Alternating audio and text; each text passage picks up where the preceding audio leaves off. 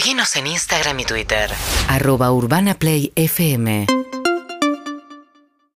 Bien, 7 y 31. Vamos a charlar un poquito con Hugo Alconamón eh, a partir de la libertad eh, condicional, digamos, que obtuvo José López, el exsecretario de Obras Públicas, el hombre de los bolsos del convento, que fue condenado por enriquecimiento ilícito, cumplió dos tercios de la condena, puso eh, un dinero en garantía y se fue a su casa.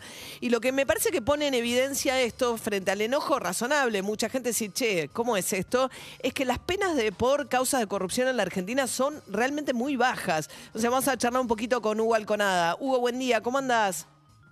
Buen día, jefa, ¿cómo andamos? Bien, ¿y vos? Bien. A ver, primero lo estrictamente informativo, como vos bien decías, es José López se fue a su casa porque ya había cumplido dos tercios de la condena, había ya pasado cinco años en prisión y sobre un- una condena total de siete años. Y además abonaron tres amigos de él la fianza correspondiente. Esta es la esencia, que además podríamos empezar a decir, bueno, a ver, este muchacho que fue condenado por enriquecimiento ilícito, que lo habían enganchado, recordemos para los oyentes, entregando, depositando 9 millones de dólares, era un poquito menos, pero para mezclarlo, eh, en un convento y termina pagando una fianza de 14 millones y medio de pesos. Al dólar blue son 72 mil dólares. Con lo cual ya muchos se pusieron como locos, como decir, al final 72 mil dólares y te fuiste a tu casa, pirata. Ahora, así está puesta la legislación. Dos tercios de tu condena y a tu casa. Y al mismo tiempo, aclaremos, este señor continúa todavía bajo proceso penal por otro expediente que es Cuaderno de la Corrupción, donde él a su vez se convirtió en arrepentido y por lo tanto ahora es testigo protegido bajo custodia y demás. Después tenés un montón de detalles informativos. Y el otro eje, por supuesto, María, es como vos bien decís. El problema es, yendo más allá de él, a la sensación de impunidad que queda, porque es, en definitiva, pocos son condenados, y podemos hablar de los porcentajes estadísticos sobre esto que así lo confirman, y además de que son pocos los condenados, es poco el tiempo que pasan en prisión, que además lo pasan en una prisión que no es prisión normal, sino en celdas VIP. Son celdas igual y nadie quiere estar adentro, pero que son características que los hacen especiales y generan polvareda. Porque en qué, en dónde pasó su tiempo en prisión, López? Este señor estuvo primero en algunos pabellones especiales para corrupción. Recordemos que así como también Amado Vudú no estuvo en celdas, digamos, con presos comunes, sino que se los destina a lugares específicos dadas las características de ellos.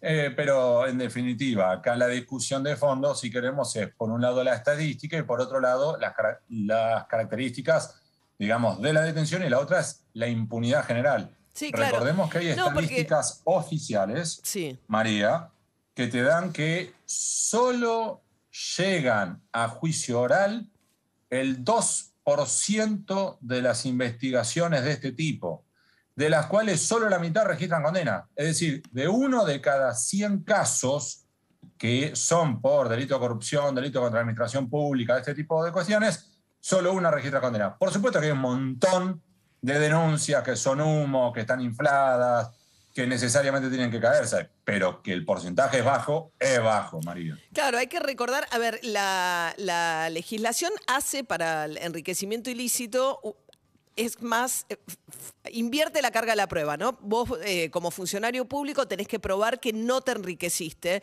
en lugar de, no, no le cabe a la justicia la necesidad de probar que el origen del dinero es ilícito, ¿no? Lo cual debería ayudar a que las condenas sean más frecuentes. Sin embargo, lo que estás marcando, Hugo, casi no hay condenas en Argentina por corrupción. Uno de los delitos posibles dentro de los que marcamos en corrupción es el enriquecimiento ilícito.